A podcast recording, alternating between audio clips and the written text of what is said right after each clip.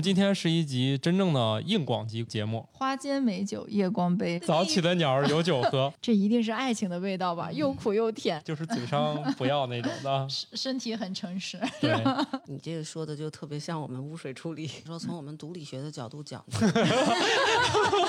宇宙的终极答案，生活的最终答案。无需定义生活，漫游才是方向。给生活加点料，做不靠谱的生活艺术家。生活漫游指南。白鸟老师，在你做实验压力特别大的时候，会不会想起来喝点啤酒？那不就更做不出来了吗？那那手不能抖啊！哦，手不能抖。做完实验以后回宿舍，可以解忧？顿顿顿吗？好的，啊，下一位。大家好，我感冒啊，我没感冒了。哦，感冒好啊。感冒老师爱喝酒，还需要你确认吗？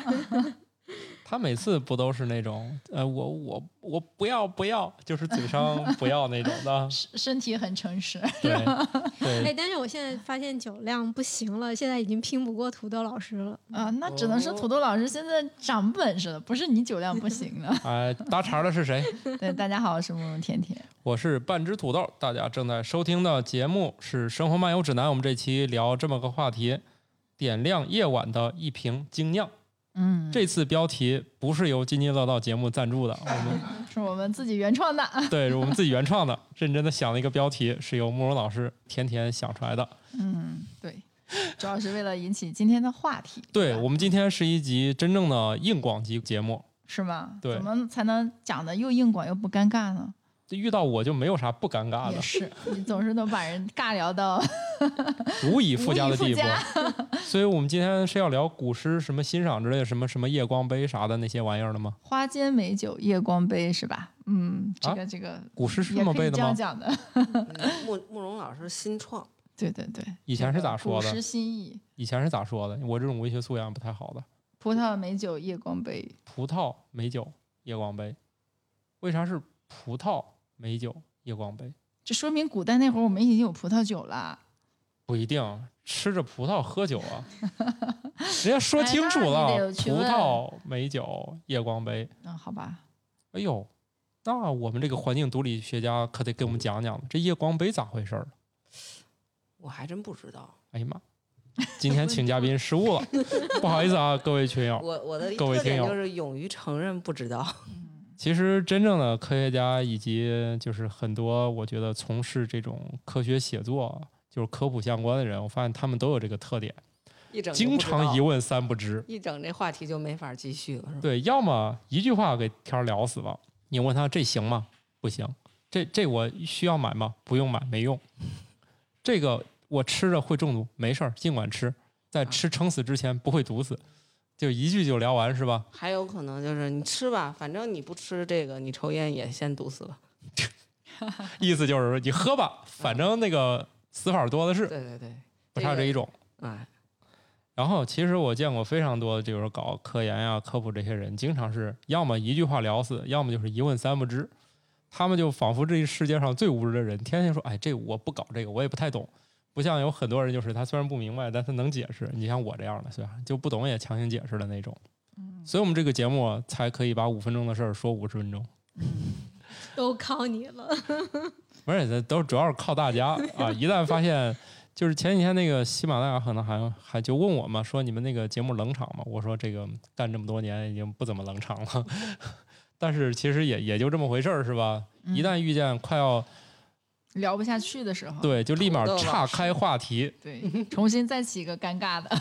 对，重新来一个尴尬的。下一次聊不下去为止。嗯对，尽量避免播出事故。行，那既然夜光杯聊不下去，那咱只好聊葡萄啊，不对，脸皮发马上催是吧？聊聊马。那个还是聊聊美酒是吧？这个美酒和夜光杯，这你你这个产品是从这儿想到的吗？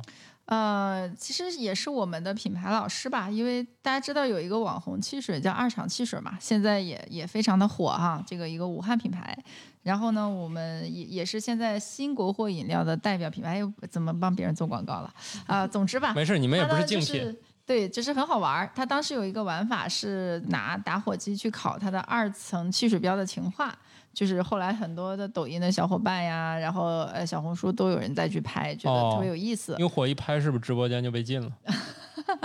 呃，人家不直播，人家拍短视频呀。哦，然后呢，嗯、对，玩火，然后就就啊把那个情话给露出来了啊。还有这个分手，分手之后你就放到冰箱里一冷静，然后这个就出来了。他这个就是温变油墨嘛。哎呦后，来他的那个哎，这这不就是要要离婚之前先喝二厂汽水是吗？冷静期。冷静一下。然后呢，后来我们就找到他们的团队，然后他们也很开心，就觉得哎，我们正好有个创意叫这个夜光瓶，因为这个在酒饮界也好，饮料界都没有人做过，但是他觉得特别有意思，也特别适合这种新媒体的传播，而且跟酒是最搭的，因为大家知道，尤其是我们国人喝酒还是。不能是一个大白天就喝，当然感冒老师的公司除外啊，他们公司应该应该经常白天喝酒，需要创意嘛，是吧？然后大大部分公司还是或者是大部分我们国人吧，还得是夜晚去饮用的东西那我感觉他们喝酒没叫上我，哦啊，你就没见着过摘了对是吧？我没见过他们公司白天喝酒你。本来是你是就是一个外来的不够早，你下午三点上班，怎么能赶上九 九点那个场呢？人家早起就对开，始早起喝，你知道早起的鸟儿有酒喝，对的，那一次就是果壳来了两位朋友，然后早上是煎饼果子配威士忌，我们现在也是前两天这个同事发了一个这个朋友圈说，一早上起来老板就给你倒酒是什么感受？哦，嗯，我们现在这个公司里都是有的。那天他们来了几个给我们那儿拍视频的，说：“哎，你能不能把你们桌上那个跟工作无关的那些瓶瓶罐罐收一下？”我们说这些跟我们工作都有关系。对，这收了我们就不知道干啥了，是吧？嗯，特别有意思。哎，所以那慕容甜甜老师，你们的工作内容的话，品酒是一部分是吧？日常要啊，嗯就是我觉得，因为你尤其是一些新小伙伴，他们对这种工艺啊什么也不是特别了解。对于这些，比如说我们这次出的奶昔 IPA，他一听他就觉得，哎，我跟我身边的男生朋友一说，他就觉得不想喝，然后他以为就是像冰淇淋一样的。嗯我说，你看，你就是对这种风格不了解，对吧？你喝喝，你觉得？他说，哦，原来是这样子。所以呢，就是大家还是要有这个品鉴知识的。所以大家必须日常还是要品一品。当然，我们不倡导这个过量饮酒，还是要适度的喝的精致一点，不要老没事儿采香喝，是吧？然后吃的也多，最后都长胖，然后长胖就都归到啤酒这个身上来了，还不太公平的。对，这跟二厂二厂汽水最大的不同是，二厂汽水你喝一瓶就差不多了，是的，但这个可以一直喝。是，所以其实大家可以期待一下，我们下一批应该夜光瓶就会出来了。然后这一批的话，我们其实是用酒标来去实现的嘛，也是特别的艰难，因为想起来都是很容易的，做起来都比较难。这个无数次打板吧，他们也没做过，找了很多的工厂都没有做过这种工艺，然后这个好多东西都不是特别清楚，所以得一遍遍去打板去试吧。但是做出来的效果呢还不错，我觉得还不错，夜光的效果还是不错的。然后成本当然是非常高了，我们我们这酒标成本是普通酒标的十倍左右，普通酒标一毛，呃，两两毛多吧。一定要说清透露楚。行业秘密是吧？不是，我一定要说清楚是啥呢？就怕你看我一看这个心说，哎，这酒得五十块钱一瓶，这个酒标占了二十块，嗯，那那不至于，不至于，不至于。嗯，但是它打版费其实比较贵，如果你量特别大了的话，因为这次主要是什么网红小姐姐们啊，就是他们来预定的嘛，因为他们也很喜欢这种挺好玩的东西，然后就可以把产品给他们，他们会帮我们拍一些内容什么的，所以量也比较少。机器一开可能都是几万张、十几万张起的，因为它预热，它得花半天，然后然后我们就做了几千张，就几千份嘛，所以就就是成本就会很高。对后后面的话会降一些，但是依然还很高，因为它用的这个油墨还比较贵吧。所以就是这个瓶子一定要存好，对呀、不要扔，然后可以当花瓶嘛，到晚上的时候还可以发亮，哎上厕玩起来。所还可以指引指引道路，哦，那个的话可能你试试吧，来来个十瓶八瓶的。对，就得多买嘛。对，得是这样。比如说你今天晚上刚开始喝，从床到厕所中间，你先摆第一瓶，喝哎一瓶，放可以摆一瓶，溜儿，是不是？喝一瓶放一个，这些也是会那个啥的，它灭的时间应该是不一样的。依次的是吧？对，哎，我怎么没想到这个画面呢？这不错，从床头到厕所，对，一个特别有味道的 路径，一个释放自我的路径。这个夜光是不是需要白天的时候要要先要照到？呃，对你不仅需要白天照，你要真的想让它很亮，还是要拿手电照一下，或者身边的光源照一下，它就会很亮。不然的话，它就是微亮。你这个微亮看是可以的，但是拍小视频呀、嗯照片就拍拍不出来了。对对，但是我觉得只要屋里有灯光，然后你全关了之后，它一定会有微微那个那个那个亮度。就是要先充一下电，对吧？就是对，先拿强光给它对对对激发一下光嘛。然后然后再把灯都关掉，然后画一下就亮了。对对，嗨，你是一个做环境毒理的，你一看不都立马明白了吗？这玩意儿还能带电池不成？嗯，不是呀，那我们有有藻就可以自己发光的呀。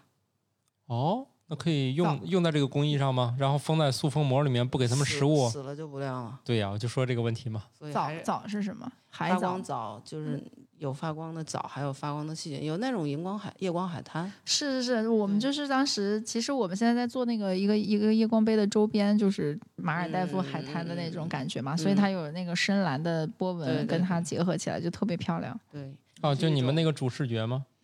啊，不是，我们在做杯子，哦，那个杯。对，哎，那个发光的那个藻好养吗？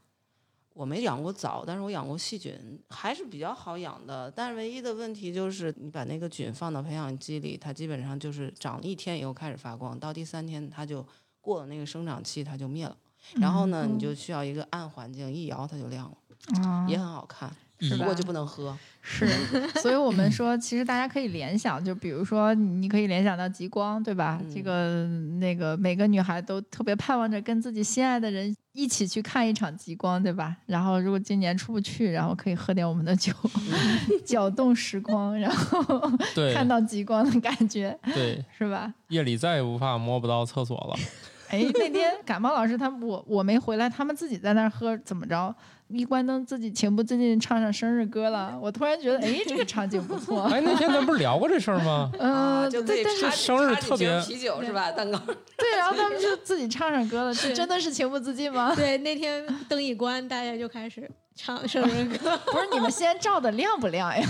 照我已经在你的那个培训下，嗯，采用了标准的点亮姿势。哎呦，你看看，不愧是资深网红是吧？对对对对对，特别专业操作。有这方面的特质。那你们有没有试过，就是什么样的灯照它，它就更容易亮，或者会不会有哪种波长它不会就不会让它亮？嗯，那应该不是波长，还是光的强度问题，它还到不了波长的那什么紫外灯啊什么那种，不是那样的。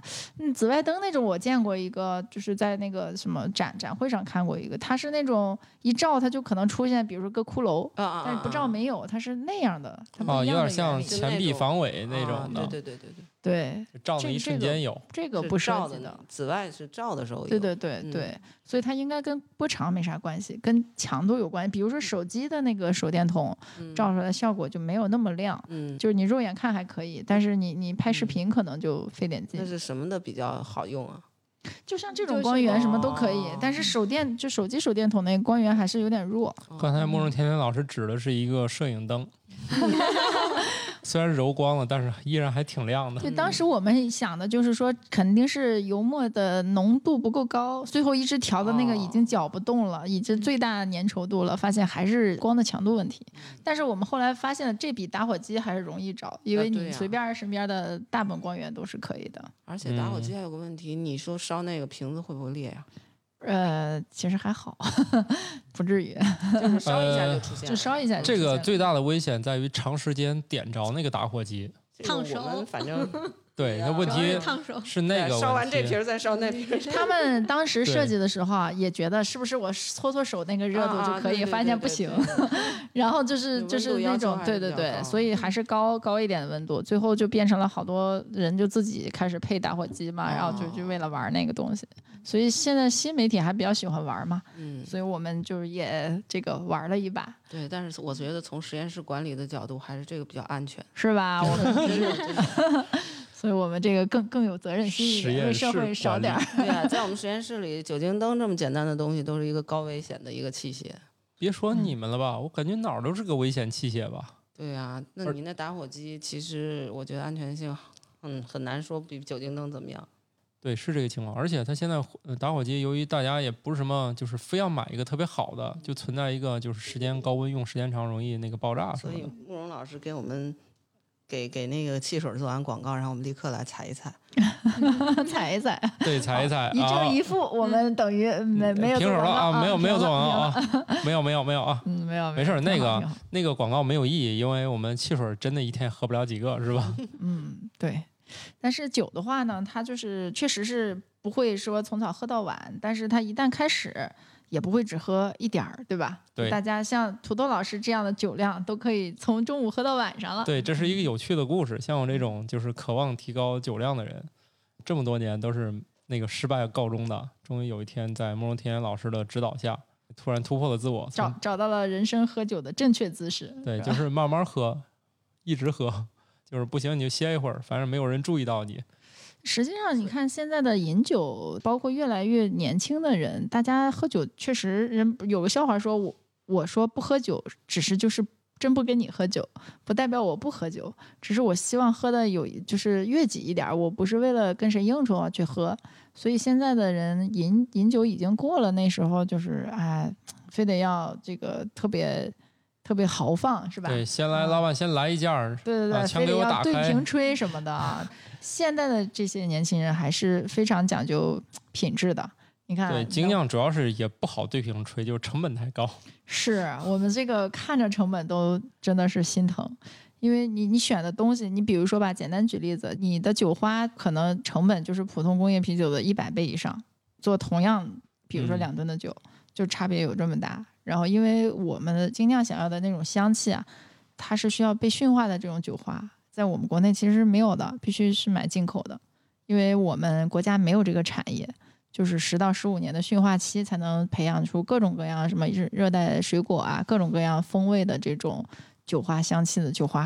哦就这一个，然后嗯比如说麦芽，比如说酵母，都是这个需要去进口的。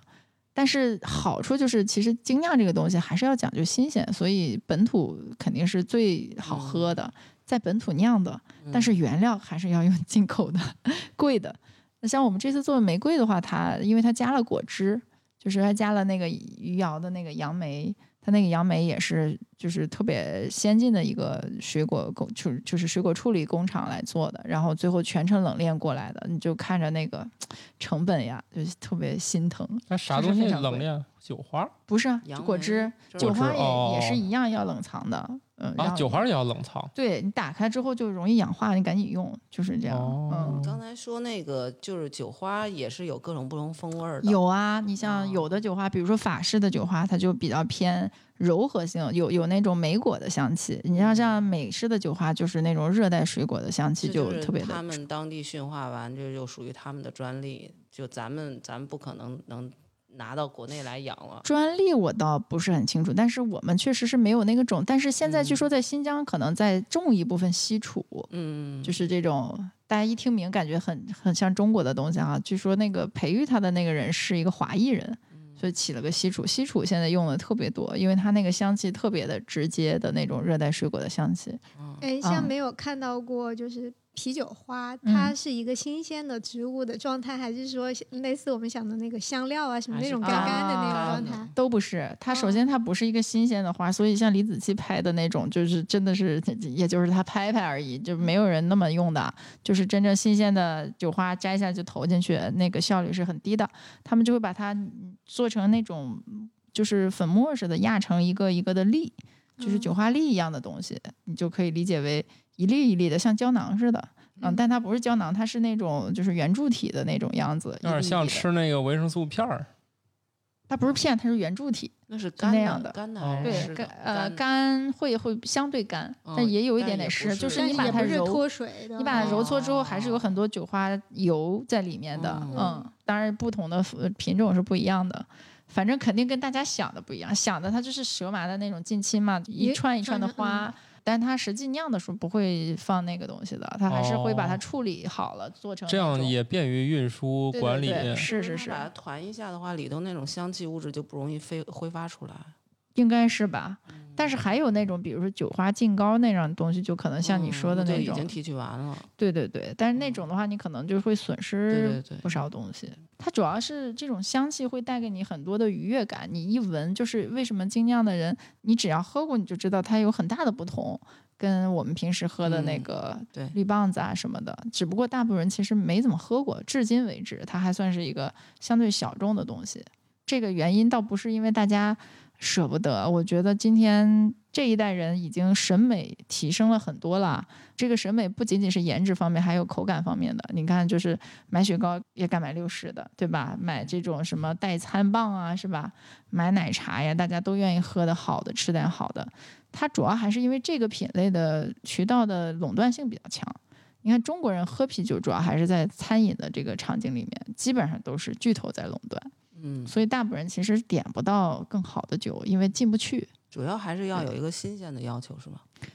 首先是酿造的方式不同，它这个用了非常贵的原料，而且酿造的时间比较长。你像工业啤酒，一般七天就出来了，嗯这个得二十五六天啊、啊、就是酿造的时间就不一样，而且工艺也不一样。然后它那个味道的呈现就是比较个人一些。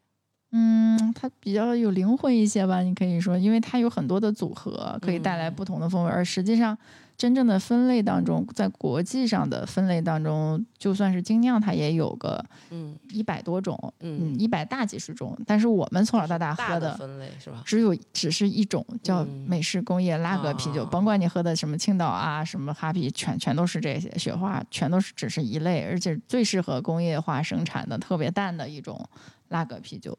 就是它的生产流程是一个一套固定的。对对对，它就是一个种类，然后这个嗯种类特别适合大型的这种工业化化生产。你想，嗯它发酵罐可能就得是就是五十吨以上，嗯精酿可能就是五吨、十吨嗯就算大的了。嗯，然后工艺上，它就比如说酵母在下部分工作，就在底部工作。然后艾尔啤酒就是精酿的，绝大部分种类都不是那个拉格啤酒，嗯，是那个酵母在上部分工作，那个就比较剧烈，就嗯不太适合特别大的发酵罐，所以它就 craft beer 嘛，就是手工啤酒的那种意思。最早翻译过来成为精酿，还是比较文艺复兴的感觉。其实早就有这个工艺，它呢现在工业化生产的发达了，它能做的大一点但是还是做不了那么大，嗯，所以它相对来说精致一些。你这个说的就特别像我们污水处理，处理怎么就喝不下 去了？感觉有一种 有一种工艺是厌氧的，就是下面污泥颗粒在下面，不用给它供氧，然后它是一种很厌氧的一个过程，然后它是在下面处理，然后还有呢就是爆气，就是要把那个菌打到上面去，然后这个菌在这个水里头翻翻的过程中呢，就把这个水污染给处理了。哎，听起来好像啊没，有这样想我就过明白了。听起来好是像明白了，然啊，后没有没有没有想喝的欲望。没有没有没有没有，没有反而反而让我们觉得这个更更好了。对对对对厌氧处理是不如耗氧处理，就是那种翻上来的处理效果好的。它就是更哦，所以翻上来的些更好。对哎，你看你们也是翻上来的更好。其实拉格啤酒啊也是挺有意思的，像德式的啤酒大部分都是拉格的，只是说不是拉格所有的啤酒都是工业啤酒。比如说像科隆，它得弄俩月，它的这个酿造周期也挺长的，但它也是拉格啤酒。但是它哦整体因为它酵母在底下工作，它就是偏清爽型一些。嗯，但是实际上，艾尔啤酒的话，它就有各种各样的风味，像你今天喝的那种莓果风味的，是吧？还有嗯咖啡风味的，还有酸的，还有那种赛松的，比如说像马厩风味的那种哈，还有这种各种各样的这种，比如马厩风味儿，赛松就是那种风，但是那个还挺上头的，就是如果你真的是习惯了。你你解释下你这个上头是哪种头？上头就是喜欢，并不是攒哦唇多让脑袋疼。不是酒精中毒。它是你像呃是吧？那有猪圈风味吗？嗯，那不是你农舍的话，这些都可以算作里头。它哦，主要就是在农闲的时候呢，就酿在那边的。什么鸡窝味儿嗯，都是你尝尝就知道了。你没喝过是吗？下次给你带一瓶。啊？没有没有没有，没事儿没事儿没事儿，回回头再说吧。跟你喝一回，这个心里得缓一缓。他应个东西该喝过，他也忘了。啥呀？有可能你都喝乱了是吧？是这样的，是这样啊。你看啊，刚才这个白岩老师在问你这些问题的时候，我感觉又听你说这一遍，我已经能听懂了。在年初录那会儿，我就完全云里雾里的。啊，所以这件事儿是需要长期的喝和知识积累才能分清。比如当时你就说，那咱说了工厂里养那种是哪种啊？是吧？连拉格都记不住，是吧？就就嗯嗯，现在再翻过来看，就这还挺简单的，肯定得花点时间去消化消化这些。其实我觉得任何饮品它都有自己的一个最合适的出现时机吧。我觉得精酿在现在在现在这个阶段是最适合做酒饮升级类的产品选择的。比如说啊，像气泡水，它也不是个新品种，嗯但是过去也也没有多受关注。但是你看今天。这一个元气森林是吧？现在都成箱成箱的买，就觉得哎，突然就是这东西又健康又好啊，怎么样的？其实精酿也不是一个新鲜事物，它在中国也有将近十年的时间了，只不过过去也比较小众。对，过去主要是你没干，我们周围没有朋友弄这事儿。不它是一个消费时机吧，嗯对，就是首先人们现在需求对愿意为更好的东西付出更高的成本，因为他知道，就比如说酒这东西，既然拒绝不了，我就嗯不如喝点好一点的，对吧？原材料要好一些的，酿造的要更充分一些。比如说像那个什么。呃，网网红大乌苏是吧？它这个上头是真的很上头高高级醇比较嗯高，这个就是因为这种东西，比如说你去还原的时候，这个你要需要几天的时间，而且有有一定的酿造条件的。但是，一般的工业啤酒没有这个时间，也没有就就七八天就好了，你根本来不及去还原这些东西，它自然就会 高级醇多，高级醇多你就容易上头，因为它在这个代谢的速度比那其他的要慢，所以它就会影响你时间比较长。但是精酿的话，因为它很充分，发酵的比较充分，所以这些东西就少很多。它也给这些还原呀什么的留留够了时间。总体来说，从我们毒理学的角度讲，啊就是就是说，这个精酿里头的这个物质的制制毒性呢，没有那个高级醇那么强。你的机体对这个这些有毒物质的代谢呢，更迅速一些。是是是，然后它给你带来更高的愉悦感，因为人嘛是身体健康加精神健康，这个所以人是离不开酒的，但是要饮用的好玩一点、健康一点，而且要就是你不能说忍受着难喝，然后倒几瓶才能达到我想要的微醺状态。我们希望的人们就是第一口就觉得好喝，就嗯觉得你能接受，然后而且你就会整个的饮酒体验比较愉悦，然后你也不用喝太多，毕竟精酿的酒精度也不会很低啊，比比这个工业啤酒肯定要高一些，因为哦不想让你喝那么多，毕竟也挺贵的，慢慢喝，嗯少喝一点，精致一点。我觉得随便拿起来一个都是四以上的，就非常嗯少见三点对对几的了。但是那个工业拉格是多少？嗯、就二点多、三点多吧，对，就是。一般人，你像我老丈人前几天来我们家，就是看见了我这酒，还觉得挺稀罕，他说拿起来喝了一下，他说第一，他哎这味儿还挺怪的，没没喝过这种的。然后第二就是说，哎这劲儿还挺大啊，是吧？因为这个酒它它里面有很多味儿在里面，就是忽略了这个酒精的存在，对对对就突然就把那个盖住了，然后就是吧？你刚才你们尝那个果汁味儿那个嗯，啊，直接就把酒精给盖住了，然后喝了一会儿觉得哎。酒精度怎么这么高？能盖住其实也是还是酿造技术术的高，因因为如果你有几种选择，一种你酿了一款基础酒，然后你把果汁儿兑进去，这种的话就不太好盖，因为它就是有一种分离感，你喝着果汁是果汁，酒是酒，反正就好像是掺着的。如果是它像咱们喝的比较融合，还是因为它选择了合适的发酵的时机把它加进去的。然后它能比较好的过程中对对对融合，然后果汁本身也参与了发酵，因为它也有果糖嘛。嗯这个酒精的产生不就是糖分被酵母给吃掉之后产生了酒精和二氧化碳嘛？嗯那你这里面就是控制酵母的这个发酵，就是一个学问了，是吧？因为对，发酵的温度嘛，比如说你的温度控制它在嗯，这什么时候工作，什么时候不让它工作了，就这样的。那以及你打算剩多少糖对，残糖是事先要设计好的。比如说，我想这款酒就是要甜一些，还是不甜，就是完全干。比如说今天你们喝的这个栀子花，这个西达其实严格意义上它肯定不算啤酒了，这个还挺有意思。在国外是它一定酒精度以下的算按照啤酒来收税，然后高于哦这个酒精度，它就按照 wine 来收税，就是按照那个就是起泡酒来去嗯收税的。西达酒其实在欧美国家是一个比较常见的酒款，在国内还算小众，但是我们觉得它是一个偏挺有点小优雅，但是又不至于让你很累的酒。比如说你要喝香槟啊什么的啊，它就比这个仪式感要重了。嗯，然后西达呢，其实是葡萄酒之外的第二大水果酒的一种。然后呢，通常就是水果汁呀，就是苹果汁为主，但是苹果汁啊、梨汁啊，其实都可以算作广义的西打酒。在国外你喝到大部分是没有什么糖的感觉的，酵母全部给你吃完了。然后在国内喝的大部分就就会非常甜，因为国人还是比较喜欢甜的。我们这款做的就是比较适中，也没那么甜，但是不是说完全没有糖度了。这也是因为，也是因为这个没糖度比较低，所以我们嗯感觉比较清香，是不是？嗯，对，它其糖度高，你就会腻一些。大家还记得我们年前酿的那款甜到忧伤的 那个 IPA 吗？啊？那也 IPA 也够凉，也够甜打，的。就是那个特别腻的但是我觉得西达甜也就认了，你那个 IPA 太甜了。啊，那个是。那当然你当时，但是我觉得你当时那个菊香小麦特别好。嗯，小麦的话，这不是不体不体现酿造难度吗？这个，所以所以就是残糖是设计好的，就是你你以以这个酒款设计的时候，你想设计什么风格，想设计大概什么样糖度，然后酒精度多少，这就变成一个计算题。因为昨天我们带着团队去那个实验酒厂去酿了一款酒嘛，要参赛，然后他说啊。酿酒原来是一个数学数学题呀、啊对啊 好多公式。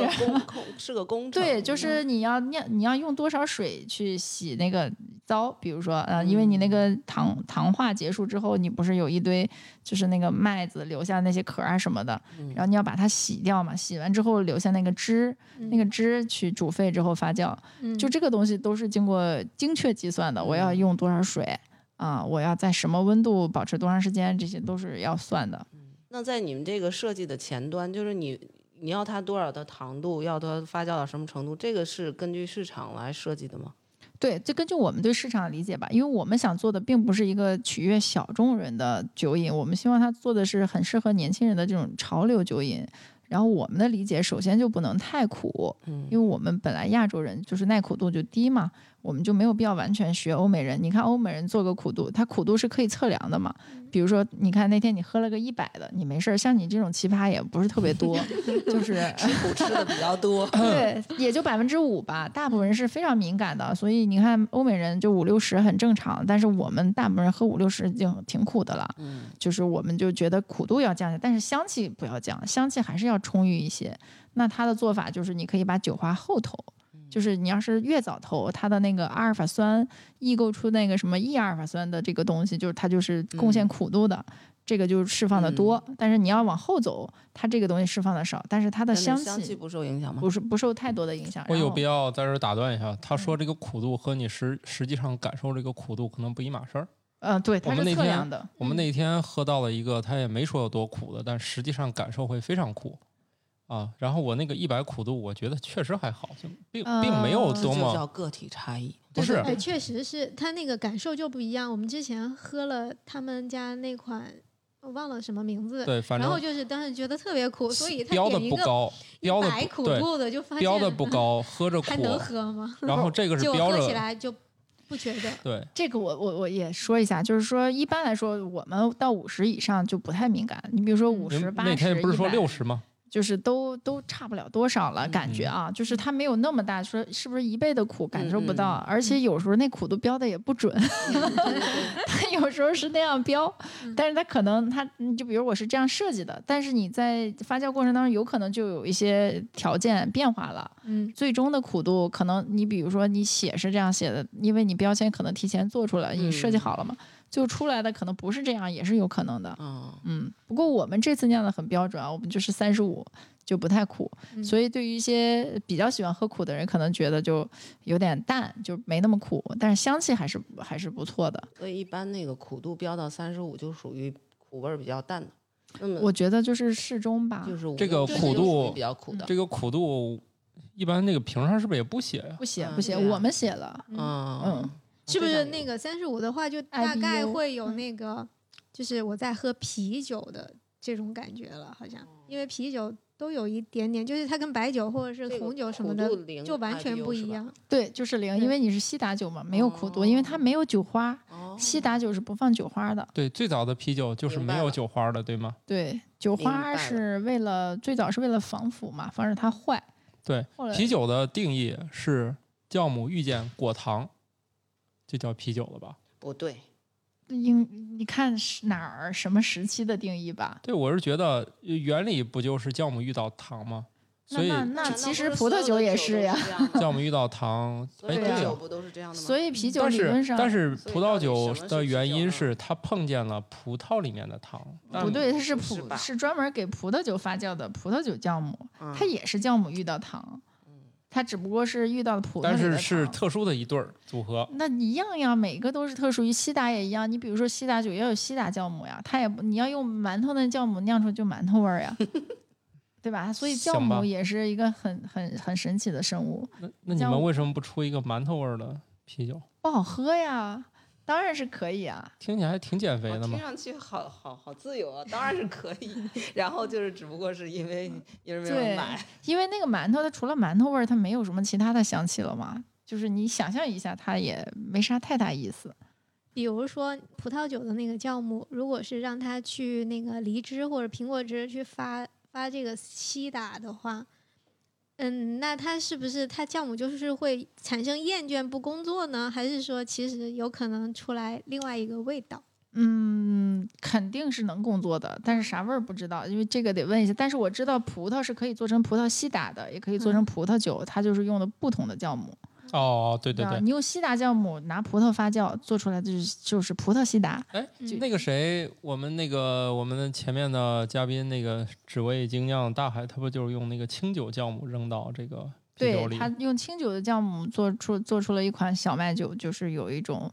呃，就是那个纸箱还挺特别的嘛，咱不是嗯喝过吗？对对对其实是可以玩的也也是可以创新的。那他管那个东西叫什么呢？就是它还算是啤酒，只不过它用的酵母用的不是嗯通常的那个啤酒用的酵母，所以定义啤酒的其实还是酒花、麦芽、麦芽、水、嗯酵母这四种，然后麦芽肯定是要有的。你看西达是没有哦，也麦芽的是，你就是白酒也是酵母嘛，酵母不嗯能区分是吗？对，就是说酵母是不能区分，水也不能区分，但是麦芽和酒花是可以。对别的酒是不放酒花的嘛，白酒里面没有。酒花。whisky 其实前半段是跟啤酒一样的嘛、嗯 w h i s k y 也是用麦芽什么的酿的，但是它后面是要提纯蒸蒸馏什么的，嗯嗯。蒸馏以后不都已经没有啥味儿，不是变蒸馏水了吗？呃，不这个是具体的蒸馏的过程是把乙醇和其他的易于挥发的东西从上头拿走，不是说剩下的是拿走的是上面的。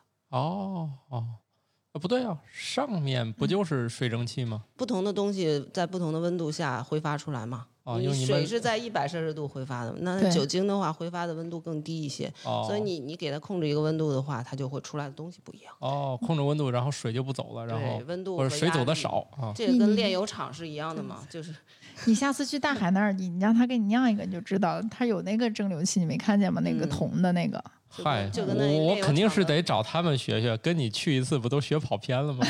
那倒是，啊，这不符合我的人设吗？对对对，嗯啊，不过我觉得也挺好，这个意外有时候产生好好的东西是吧？是，所以你要说创新，我所以所以你的创新成本特别高，就老是意外。我们这个意外是因为我虽然不专业，当时的酿酒师不是也也有点儿这个，你当时的酿酒师也只是对工业啤酒比较熟悉嘛，其他的哦那些也都是在创新，他也不熟悉。我们现在的酿酒师和酿酒天团天团还是比较牛的。那你是怎么把他们弄到手了？那你是怎么把我们弄到手的？是因为你要做这事儿，你不就都要聊聊吗？对吧？这有什么奇哦怪的吗？你还以为觉得你是盐？不是，我在想，我在主要是我我主要是想一说出原理，就感觉突然变得很 low，我不想毁坏这个牌子是吧？你问我这个节目怎么弄起来，我就想那不就长得不开眼的吗？对吧？你你并没有啊，我们觉得觉得挺好玩的呀。啊就是每个人他参与一个事情，肯花时间，肯定是觉得是值得花的嘛。这个也嗯没什么奇怪的呀。你是在为自己找补还是安慰我？我为什么要找补？因为我们要做这 事，就是要找最好的酿酒师来合作呀，哦，对吧？对我我找这个人也都是最好的人，比如我嗯们甜甜老师是吧？就是腿最长的酿酒师。哎，违反广告法了。对对对，不能这样说啊。那个精酿圈，反正因为之前也请过嘉宾嘛，这些人是真的喜欢这件事儿，然后把这件事儿往事业里做。一旦有这样的评价，我嗯。总觉得这个行业不太赚钱，对呀，所以我觉得我们不想是吧？这群人是真的热爱这个。你说，你说要要是那种特别赚钱，比如说什么就是呃偷一块能回两块钱的，都不不不不用说这群人是真爱这个，因为所有人都爱这个。我我我认为是这样，就是比如说啊，你看新的行业，你看聂云辰他喜不喜欢奶茶？他也喜欢，但是他没把这事儿做小，做的很大了，已经一百六十亿了。我觉得大部分人喜欢呢，就是只是喜欢，他没有想过从商业模式上怎么把这事儿做大。就跟女孩喜欢开咖啡馆，大部分人都喜欢，但是他可能就是想找个地开个咖啡馆，然后我跟闺蜜们闺蜜们可以聊聊天。嗯，男生们开精酿馆，好多人就是我跟兄弟们能有个地儿聊天。那就不一样晚上的时，候，我要开个精酿馆，还是跟闺蜜们聊聊天啊。哦，你你你那不是特殊物种，但是从商业模式上，就是你可能要去考虑这个事情你怎么来去做，你用什么样的模式做才能避开巨头，又能让人们知道这种选择，这可能是你要去考虑的。那你要是不这样考虑，可能就是变成了兄弟啊、身边的朋友知道我的店，然后来我这儿大家一块儿聊天儿，那这个事儿自然就是一个你自己愉悦自己，但是并不能像你说的做大。做大的话，要考虑的不仅仅是热爱了，我觉得要考虑的方方面面东西都挺多的。对，就比如说我们这个生活漫游指南是吧？就我们啊，迟早是要往盈利的方向啊，先把全国对是吧？跟那跟津津乐道怎么也得是头部嘛。对，头我们要并驾齐驱 top 五什么的，是吧？对呀，就是得得往这方向走嘛。你看我们不是也往这方向努力呢吗？对，仍需继续努力。嗯嗯，连二百名还没进去呢，嗯，啊是吧？努力嘛，咱咱才刚做努力努力努力，刚开始啊。但是我们知道往哪儿走吗？是吧？嗯也不知道，嗯，靠你了这不是每每天都在刷脸的那个，对 在轮换的给我们推荐嘛，对吧？好的，没事，你接着吹你的事儿吧。嗯嗯，这吹差不多了，感觉。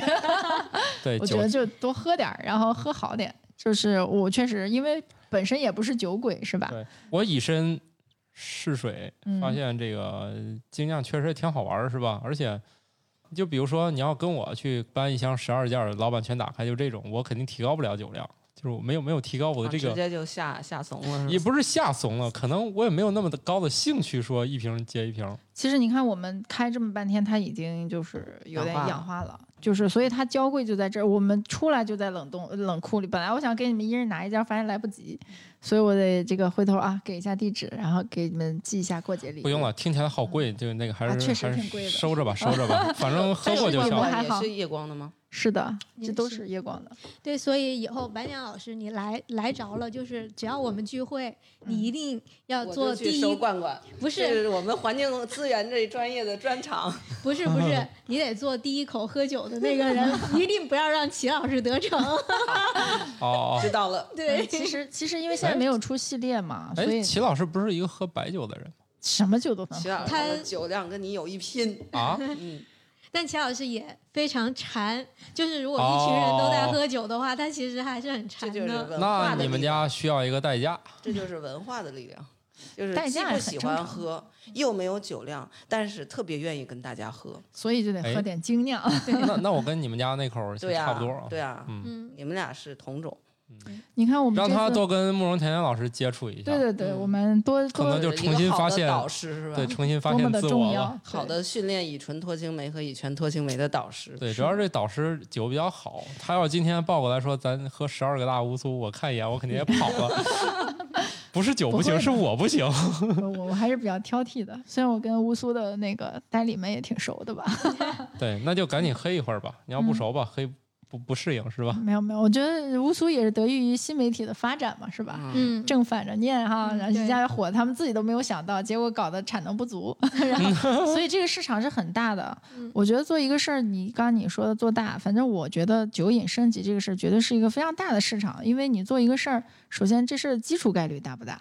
你说如果这个市场全是你的，可能就一两个亿，那就肯定不是一个大的事儿。那如果说这个市场本身基础概率大，那就得看是谁做了，这个做的人是不是概率够。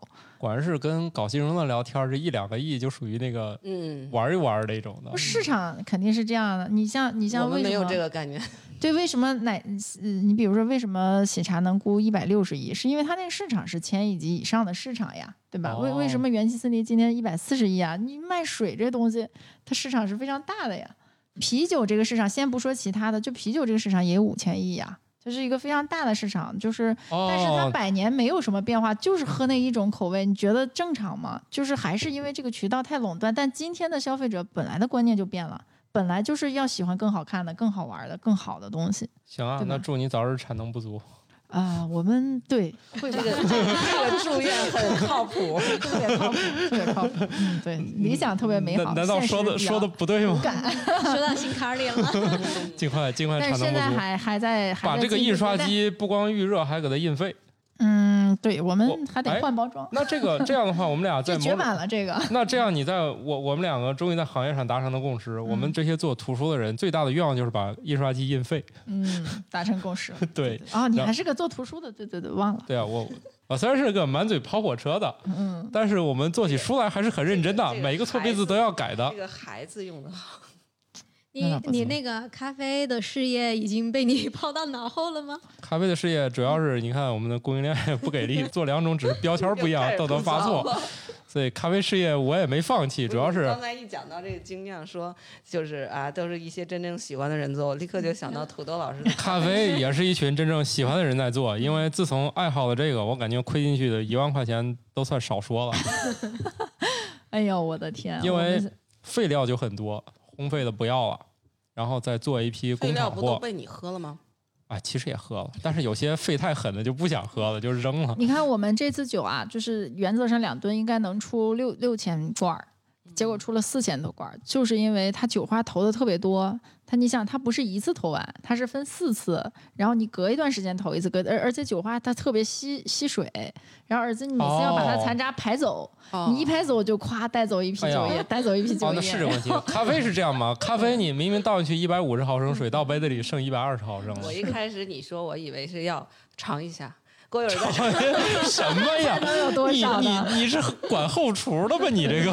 它主要不是 都是这样吗？主要是酒损就是在这儿的，那它成本就那你们顺便开个粥棚啊，啊，然喝喝粥嘛，从底下那个喝酒花粥是吗？喝酵母粥那有什么好喝的？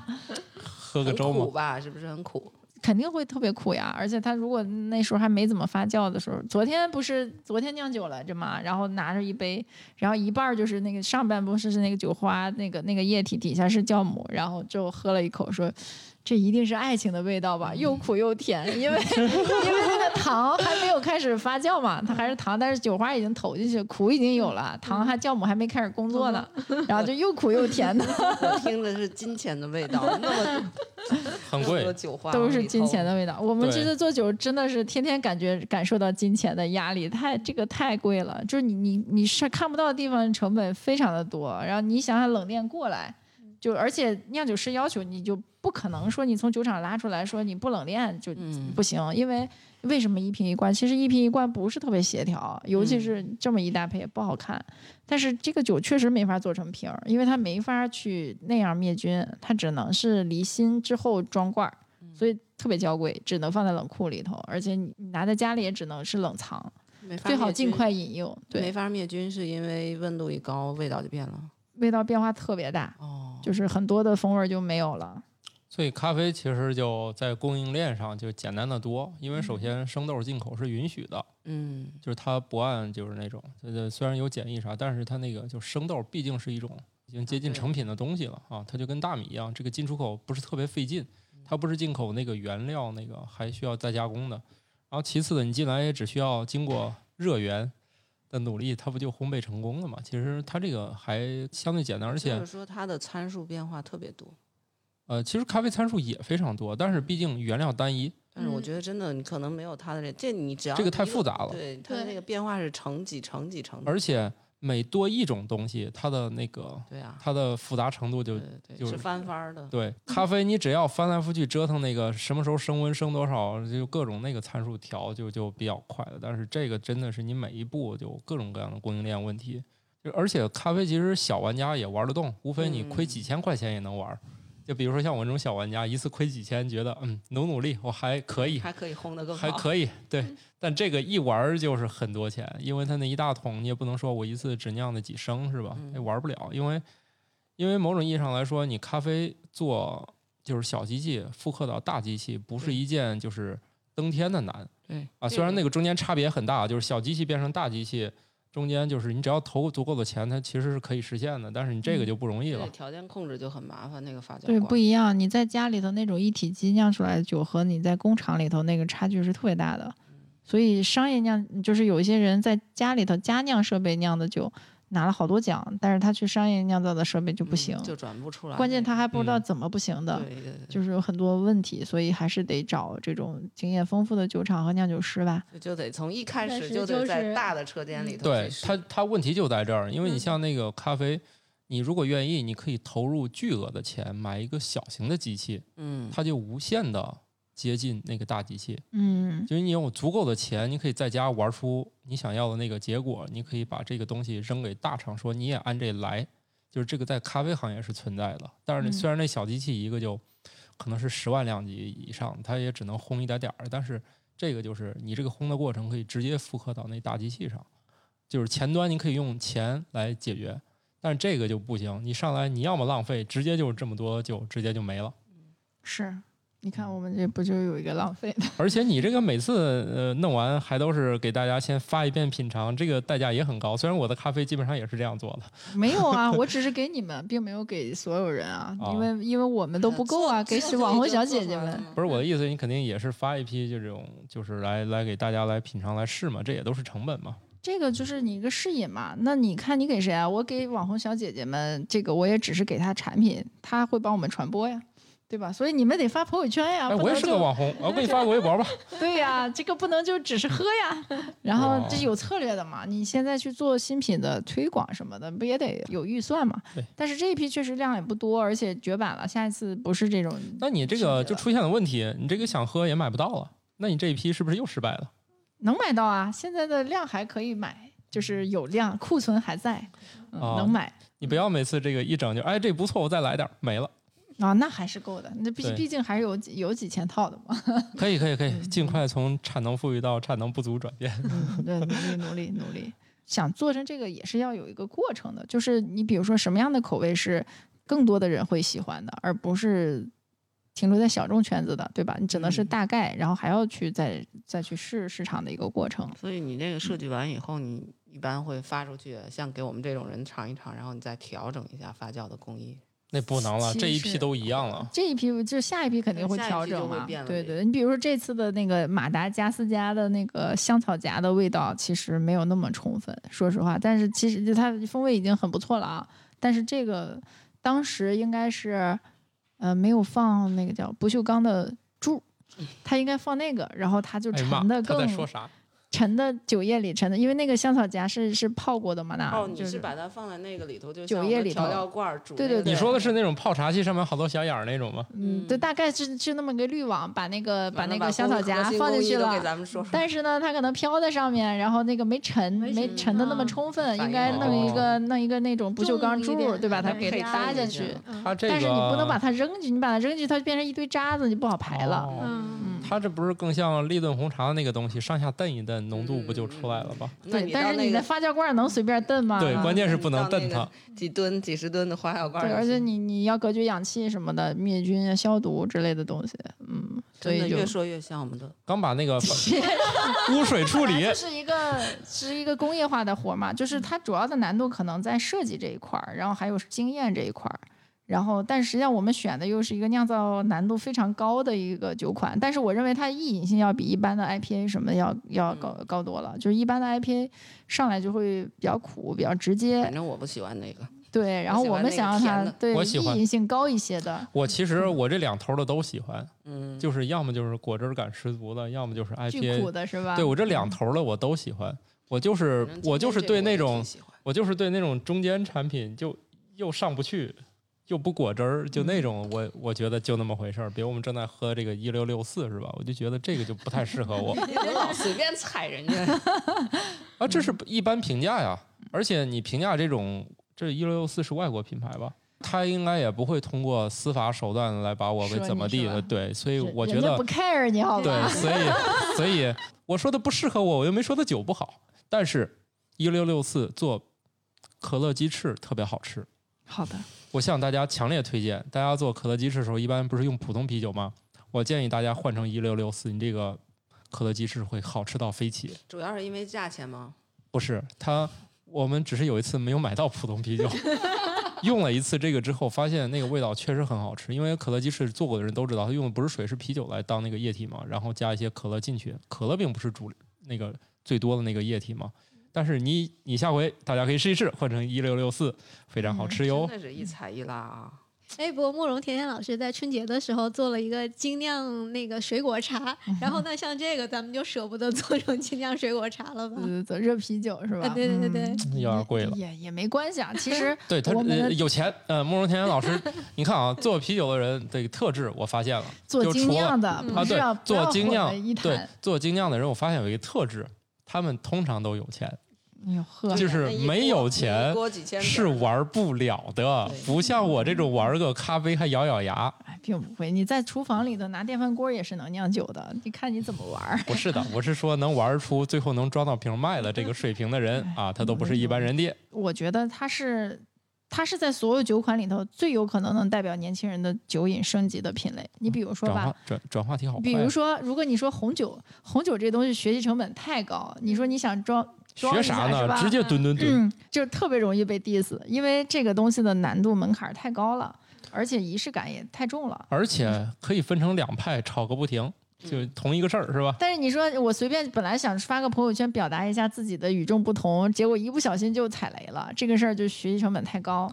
然后，你说，现在发精酿还都多数还正在站在这个顶端呢。呃然后你说你要是发这个，比如说白酒，他年轻人不喝白酒，对吧？他这个没那么沧桑，而且大家现在的人他不是爱去应酬喝的。你要说正常几个好朋友在一块儿，其实喝白酒不是一个主要的场景，所以江小白也焦虑啊，是吧？然后你像 whisky 啊，然后鸡尾酒什么的，其实还是偏酒吧文化的这种。嗯然后而中国人没有那么深的泡吧文化，所以我是希望他能日常来说去喝的，比如说你吃饭的时候也是可以喝的。然后，所以我们做的风味其实是愿意去配餐，也是非常好的，它不会特别的就是抢。相互的抢，所以我们希望它的场景会更广泛一些。不管你是去，比如说你去露营，然后你去这个短途旅行，或者在这个朋友聚会什么的，它它都能比较适合。所以我们觉得这种酒款的话，这个学习成本是很低的。其实你喝个两三次，就大概分类就全都明白了。他管那叫学习成本。你比如说，你喝这个就说，哎，这里面有一股水果味儿，这一般不会有另外一帮人怼你。嗯，然后你像喝咖啡的说 IPA 我都知道是什么了。但对但是你看这个喝咖啡的人，他说这里面有水果味儿，另外一帮人就得怼他说这不对，就是反正咖啡就是比较偏玄学，然后红酒是由于它是一个逼格鄙视链的过程，是然后啤酒相对我认为还是象征着这个自由平等。氛围还比较友好。对但是对氛围氛围真的比较友好，就是也不会说你喝这个不行，什么没我这贵，没我这好，对，它一般是是种类喜好，你都可以有很多分级。你本来就是随便就是喝，你的决策成本比较低的一种酒饮，只不过在大大家心目当中它都偏廉价嘛。那如果说现在有一个其实一点儿都不廉价，当然它再贵不也就是几十块钱嘛？你跟那几十万的是吧？几万的比，它还是比较廉价的这个奢侈品呀。你说这奶茶不也是吗？以前奶茶我印象中几块钱一杯，对啊、你现在三十几块钱就能彰显你跟别人不一样啊，很有意思对呀，还能送一张朋友圈照片儿，啊，是吧？就是送你上王座，你看，我们还送你夜光瓶是吧？你这又得得一花瓶儿，多，好！什么什么插花啊、企业呀、对什么的这些还些，可以抛着，还可以破照片儿嘛。对对所以能不能照出效果就看你这个手机了。看你的光源了，反正就挺好玩的吧？我觉得，就这个东西玩起来，它没有那么多的负担。像我们做奶盖啤酒，你说你你要把红酒霍霍了，是吧？就显得不伦不类的。但是这个就很很协调，所以我觉得它其实呃，呃没有那么严肃啊对。嗯，就我觉是够得着的小精致吧。对很，好你看剩下的这些什么白酒、葡萄酒、咖啡，我觉得都偏严肃。咖啡不严肃吧？咖啡非就是真正的咖啡，他们那个圈子你搞不懂他们在玩啥，就非那个常非常重要，的重要是星巴克才是最值钱的咖啡品牌，对它也没有搞那么复杂。对。所以我但是觉得其实咖啡确实是被一群人搞得特别严肃，严肃程度可比一般的什么酒之类可严肃多了。个一旦形成一种圈子的氛围，可能也就很难打破了。对，所以星巴克勇于往里面兑奶啊、兑糖啊，然嗯后就直接不跟他们玩了，然后才取得了商业的成功。嗯，你要精酿往咖啡的那个爱好者方向去类比，也是类似的，就是就像我跟你说的马厩风味啊，或者各种各样奇奇怪怪的过桶啊什么的。就比如说你一下子几年出来，就是接近于红酒或者 whisky 的那种做法，比如说用橡木桶陈酿，或者是用 whisky 桶一陈酿就几几几年，过程的变化是不可控的，嗯啊菌类在里面的反应你是不知道的，啊，所以它还不能量产。这种东西的话就很很小众了，很曲高和寡了。但是也有人喜欢，还非常喜欢。也有人在做吗？有啊，咱们那个西安有一个人把房子都抵了好几套了，就干这事儿，然后换了一堆桶。呃因为他那种环境，一旦是菌群在那生长了，就再灭不了了，他就只能干那个，比如说做那种酸皮的锅桶啊什么的。但是也也是自己很喜欢的，对，很它不能。停，这些事儿就不能停。所以过桶酒我们可以做限量版的那种，挺好玩的，因为它可能就几百块钱一瓶吧。但是它不适合做成一个常规的的畅嗯对畅饮型的，然后并且可批量的去做的。这个东西有没有可能让你放了十年，然后一打开这味儿我不喜欢？呃，这这个一般来说几年吧。首先是那种风格你喜不喜？比如过桶类型的精酿吧，它有一个大概的风味类型你是知道的，嗯，有可能呀。那红酒呢？红酒你你你搁了十几年、二十几年，白酒也有可能你不喜欢，那不喜欢你就不喜欢了呗。但是你选的是一个陈酿的酒呀，你一般的啤酒的保质期也没有多长时间啊，对吧？半好了年、一年。是时候打一下你这个广告了，上哪儿买去？就是上我们的《生活漫游指南》的公众号，对，回复“啤酒”两个字就可以跳转到我们花间精酿的公众号里请你们记得提醒我做这个设置。还还哎是还我试试发精酿俩字儿吧，我？试试能不能就是融合到我们那个菜单里面。可以啊啊，对，我试一下，行的话就别这么费劲了。啊，另外实在不行，那我们就一个店的话，我们就代理一下你们这个酒，不就完事儿了吗？可以我们这儿下单啊可以的，可以的，啊，我们研究一下，尽尽量让大家少跳转，就在我们这儿一站式购全，是吧？可以，可以。嗯，这应该是我们节目这个嘉宾做的第二款产品了，是吧？嗯，我们第一个咖啡已经这个失败了，啊，是在成功的路上，好吧？是是是，我已经不想干了，感觉干的越久亏的越多。它也是一个，它就是就是那个问题，就是规模不是那么大，还是那个啊，就我说那二厂汽水的问题，他一天喝一个就行了。像我这个咖啡瘾大的，一天喝俩也到头了，我不可能今天喝三个。哎，你们是不是管这个叫自限型？